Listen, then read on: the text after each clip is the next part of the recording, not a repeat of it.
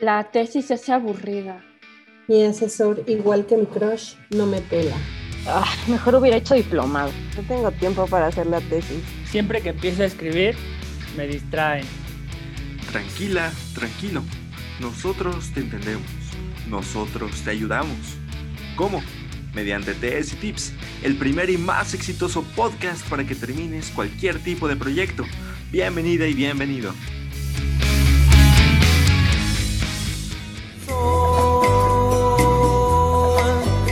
Entiendes lo que pasa aquí. Esto es la noche. Amigas y amigos de Tesis y Café, bienvenidas y bienvenidos sean a este su podcast de confianza, el primer podcast que habla de esta cosa llamada tesis, que la amamos, la queremos, la odiamos también de pronto, la sobrevaloramos, pero está ahí presente y como está presente y a ti, amiga o amigo, te importa, vamos a comentar sobre ella junto a mi amigo Octavio Hurtado. ¿Cómo está mi querida tesis psicóloga el día de hoy? Hola, ¿qué tal amigo? Muy contenta de estar aquí con ustedes, como siempre, con todo. Yo soy el profe Lugo. Vamos a este tema que es amor y su impronta en la tesis. ¿Te late, amigo Octavia? Suena, suena muy interesante, amigo Picosito, el tema. Y, y- y en la canción de entrada tuvimos una canción que conoce seguramente, amigo Octavio, un poquito más tirada a nuestros tiempos, Kumbala de la malita vecindad. La topas, ¿no? ¿Cómo, cómo no, amigo? Mi adolescencia. La adolescencia resumida en una canción. El bichito, nuestro productor, yo creo que estaban haciendo cuando estaba la, la canción de Kumbala. Con luces de neón de la tesis, con un, un ritmito que asemeja cuando uno está en la parte bonita de la tesis, pero también hay una contraparte, ¿no? Lacan le dice el amor-odio. En todo proceso de amor hay un proceso de odio. Y aquí hay distintas formas de entender este proceso de amor y tesis, amigo Octavia.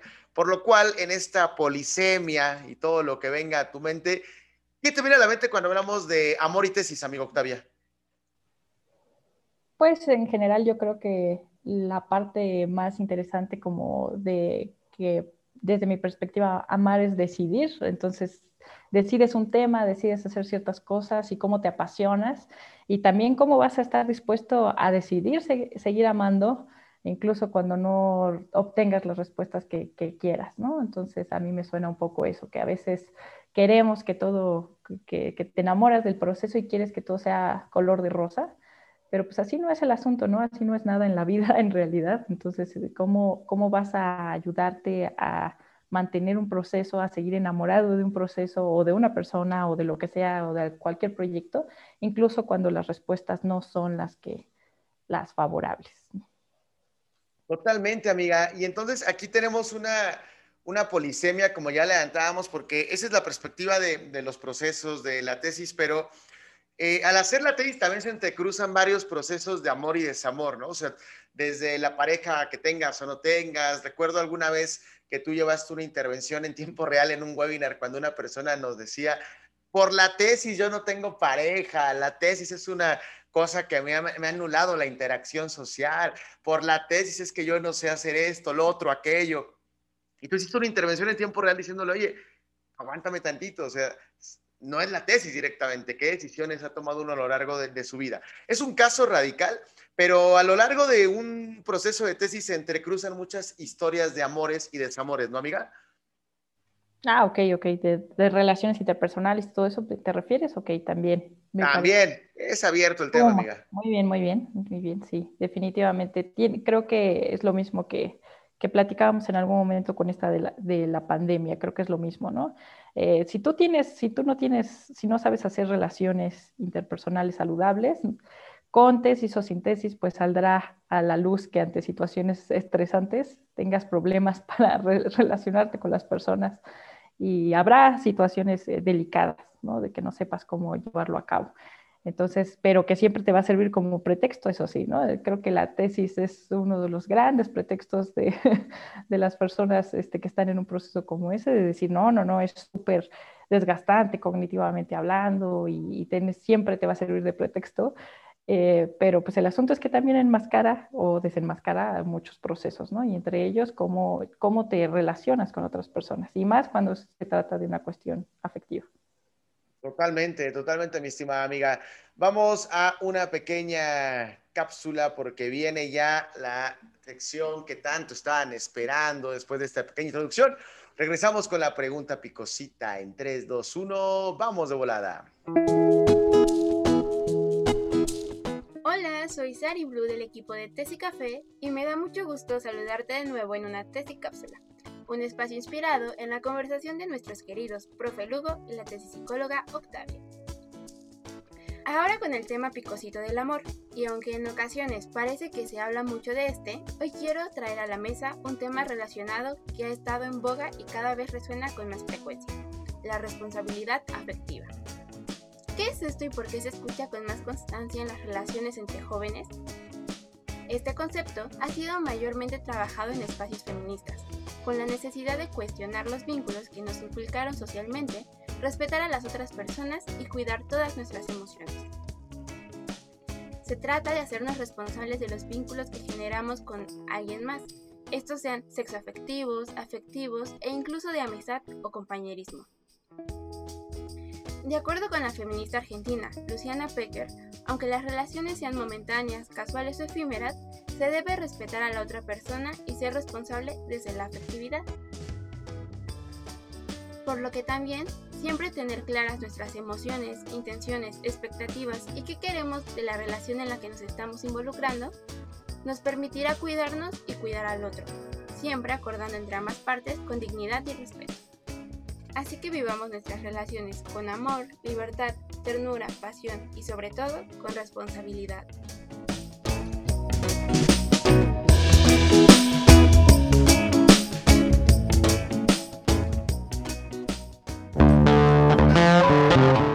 Hay cuestionamientos que llegan y no te dejan dormir, pero no te atreves a preguntárselos a nadie y nadie te quiere dar respuestas.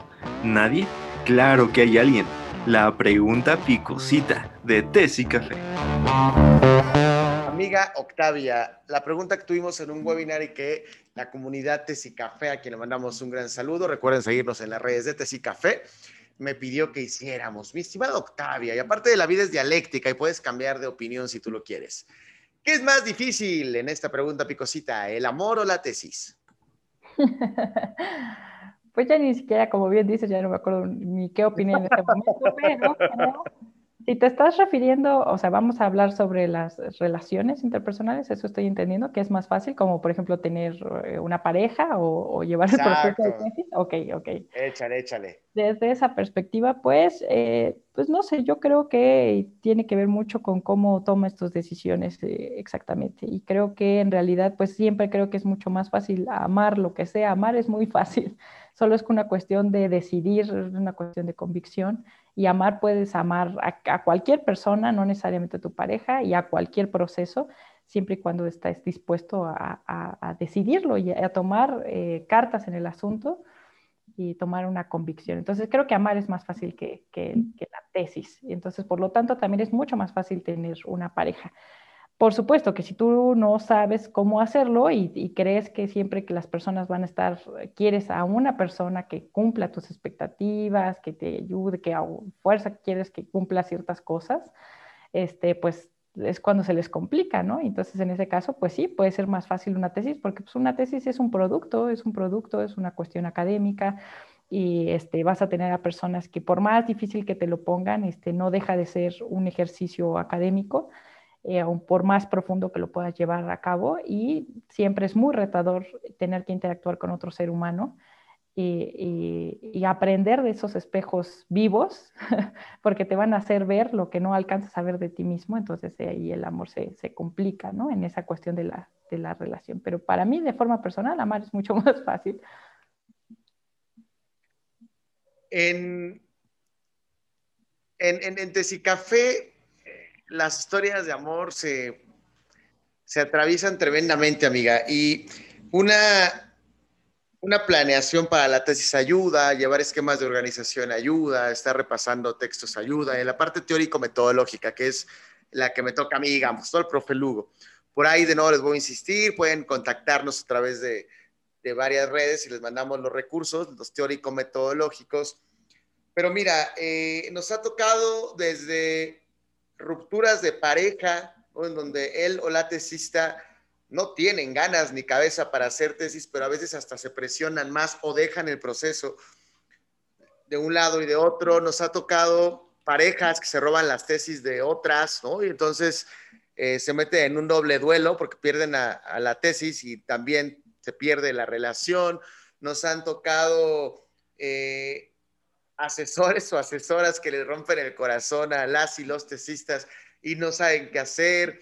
Entonces, el, amor deja, ciertas improntas en las tesis. ¿Qué decir de las dedicatorias, ¿no? En, las portadas, que siempre decimos, no nos hagamos, no nos hagamos guajes. Uno busca la dedicatoria de ciertas tesis porque habla de ciertos periodos en la vida afectiva de una persona. Entonces, me parece que a veces también es bien válido darse tiempos para amar, desamar, vivir duelos y no pensar que somos robotcitos de la tesis que no tienen estos procesos, ¿no, amiga? Sí, exactamente. Y aparte yo creo que eh, esto me hace pensar que a qué le llaman amar, ¿no? Y a qué le llaman... claro, claro.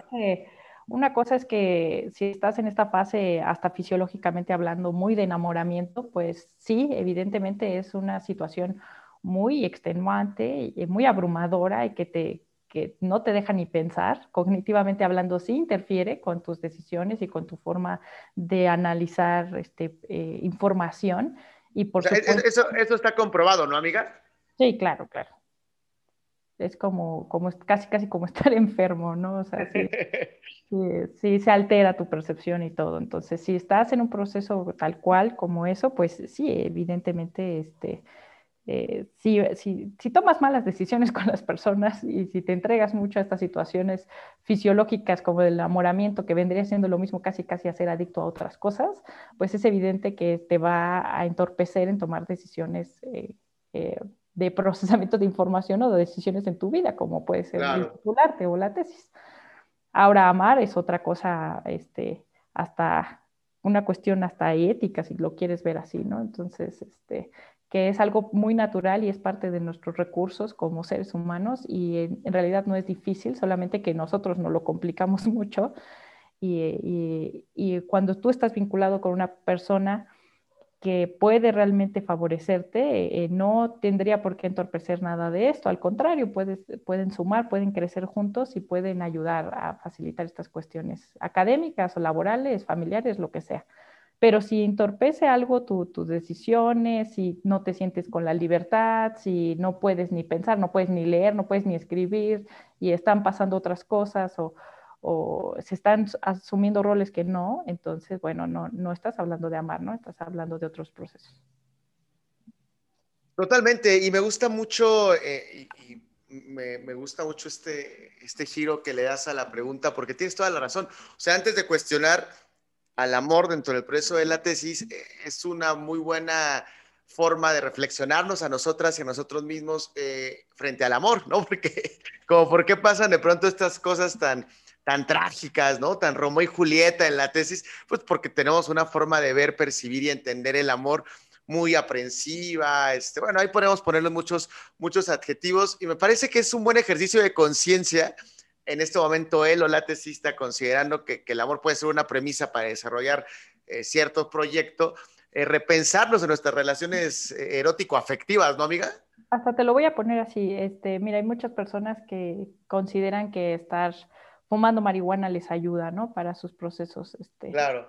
Y, y, de todas maneras, así el enamoramiento o estar fumando marihuana es una especie de que estás ahí asociando algo de tus procesos cognitivos con algo, este, químicamente que te altera tu percepción, ¿no? Entonces, por más que tú creas que te favorece, eh, evidentemente va a tener otro tipo de efectos en otras cosas. Entonces, ya no nos vayamos a la parte de la adicción o no, simplemente te altera ciertas, ciertas situaciones, cognitivamente sí te altera. Entonces, es lo mismo, si tú estás en un, en un enamoramiento, este, pues sí, a veces vas a estar muy emocionado de hacer algunas cosas o tu tesis o lo que sea, pero también vas a estar completamente dañado y destruido para, para procesar cierto tipo de información o ni siquiera vas a tener ganas, ni motivación, ni memoria, ni nada para llevarte, para poder hacerlo, ¿no? Porque sí tienes una cuestión química ahí, ahí afectándote. Eh, por ahí me hiciste recordar a la insoportable levedad del ser de Milán Kundera, ¿no? O sea, la, la premisa de esta gran novela en donde el tamaño de la levedad que sientes en el amor va a ser el tamaño también de la pesadez en el momento en el que eh, tu propio proceso de enamoramiento caiga y evidentemente eh, cae una, un efecto en cadena con todos los proyectos que uno va desarrollando. Y hablando de esta eterna levedad, eh, insoportable levedad del ser, perdón, mi, mi lapsus ahí me traicionó, mi querida Octavia, eh, quiero que nos des algunas recomendaciones, si recomendaciones de mi querida Octavia, películas, libros, estudios, lo que se te venga a la mente, para entender un poquito más a fondo este tema del amor, que es un gran cliché, pero gran punto de interés social a lo largo de la historia, amiga. Eh, pues mira, yo, ¿para qué les...? Yo soy un poco eh, enemiga de estar recomendando por el momento en estas situaciones como más cosas que leer o más cosas que, que buscar en este aspecto de lo, de lo de o al menos eso es algo que busco en las facilitaciones, no estar buscando recomendarles cosas porque pues ya estamos saturados y ya están saturados en esa situación. Lo que sí claro. es que creo que en general, o sea, visualizar que cualquier cosa que consumas o cualquier cosa con la que tú eh, interactúes va a generar un efecto hasta fisiológico en ti. Entonces, cualquier cosa que tú estés comiendo, bebiendo o lo que sea, o persona con la que tú interactúas, tiene un efecto fisiológico en ti. Entonces, a veces se genera dependencia del estado con lo que tú estás haciendo. Para eso pueden buscar cualquier, este, incluso también cualquier paper de que tenga que ver con eh, dependencias al Estado o cualquier cuestión este, química o fisiológica al respecto, pero pues bueno, yo creo que en la vida cotidiana lo pueden estar viendo. Claro. este, que, como el café, ¿no? Es evidente que, que el café tiene propiedades este, fisiológicas, pero también uno genera la dependencia al Estado, que pues tomártelo, tener algo calientito, sentir que es algo que tienes ahí al lado, ya ni siquiera es el efecto fisiológico que te genera en ti, sino lo que tú crees que te está proporcionando. Y lo mismo lo pueden llevar a nivel de las personas. Reflexionen con quiénes te juntas y qué tipo de cambios sientes en tu cuerpo o qué te lleva o a qué te conduce. Eh, después de que, que viste a esa persona. Si cuando ves a una persona ya te sientes súper agotado, o sea, ya de verdad, nada más verlo emocionalmente es un desgaste para ti, pues piensa que esa persona este, puede generar cierta dependencia a, tus estados y que, que, no te están favoreciendo para llevar a cabo tu trabajo o cuestiones incluso académicas. Y tendrías que reflexionar el consumo, por así decirlo, de, de tu relación con esa persona si cuando terminas de ver a una persona, independientemente de quién sea, te sientes revitalizado, te dan ganas de llevar a cabo algo, eh, te da cierta como envidia positiva, por así llamarlo, ¿no? De, ay, claro, claro. Entonces, pues, a, a, a, llevarlo a eso, ¿no? Reflexionar nuestras interacciones y lo que consumimos también. Sí, mira, ese, ese último punto me recordaste, eh, en alguna vez creo que en el tener a ser de Eric Fromm, había una idea muy que me pareció muy interesante sociológicamente, en esos términos sociológicos, de la energía ¿no? y el contagio de la energía entre personas respecto a proyectos que, que te ayuden a hacer y a desarrollarte socialmente. Entonces, en ese momento yo estaba haciendo la tesis de licenciatura y compartía cubículo con varias personas, muchas, muchas personas, porque entraban, salían, iban a que les revisara la tesis la doctora con la que trabajaba. Y había una en particular que siempre me daba, siempre me daba sueño cuando la veía, la escuchaba y me, generaba una sensación de tristeza, pero una sensación de tristeza y de desgano a lo largo del día. Y fue impresionante que en el momento en el que corté la interacción directa, ¿no? pues a saludarlo, pero más de lejos, uno se llena otra energía y si te cambias de círculo social, se llena otra energía. Luego, como bien mencionas, amiga, vi que hay una teoría de sociología de las emociones que hablan de cómo los círculos en los que nos encontramos y nos rodeamos también posibilitan o no ciertas interacciones y, y, respuestas de nuestros propios cuerpos, organismos y mentes. Entonces, ese último punto también lo dejo ahí al, al mejor postor por si a alguien le sirve, porque se ayuda un buen, amiga, un buen, un buen. Sí, pues relaciones tóxicas ahí abundan, ¿no? Claro. Vayan, vayan reflexionando qué les sucede fisiológicamente hablando después de estar con una persona, no importa quién sea, familiar, conocido, asesor. Tu cuerpo responde, nada más hay que ser, este, pues, estar muy abierto a la experiencia y de la honestidad de lo que tú sientas, porque sí, evidentemente después de hablar con alguien tú sientes algo y te pasa cosas. Claro. Qué bonito eso, ¿eh? Ahí, eh, para anotarse en la tesis Agenda 2021. ¿Qué sientes después de hablar con alguien? Excelente, excelente hack de la amiga Octavia. Amiga Octavia, se terminó el tiempo, se termina bien rápido el tiempo en estos podcasts, ¿no, amiga? Sí, pero nos quedamos con ganas de más, no importa. Exacto, hay que la gente nos diga si quiere alguna segunda parte, alguna otra recomendación. Por ahí ya abriste el canal de lo tóxico otra vez, por ahí abrimos ya el canal de la interacción. Muchos temas que seguro están quedando en el tintero. Me parece impresionante, amigo, que aquí me quedo emocionada. Nos vemos en un, en un clic que ustedes den aquí en Spotify o donde nos escuchen. Hasta luego. ¿Lo ves? No era tan complicado. Te esperamos en nuestro próximo episodio del mejor podcast tesístico, Tesis Tips, donde juntos hacemos más que una tesis.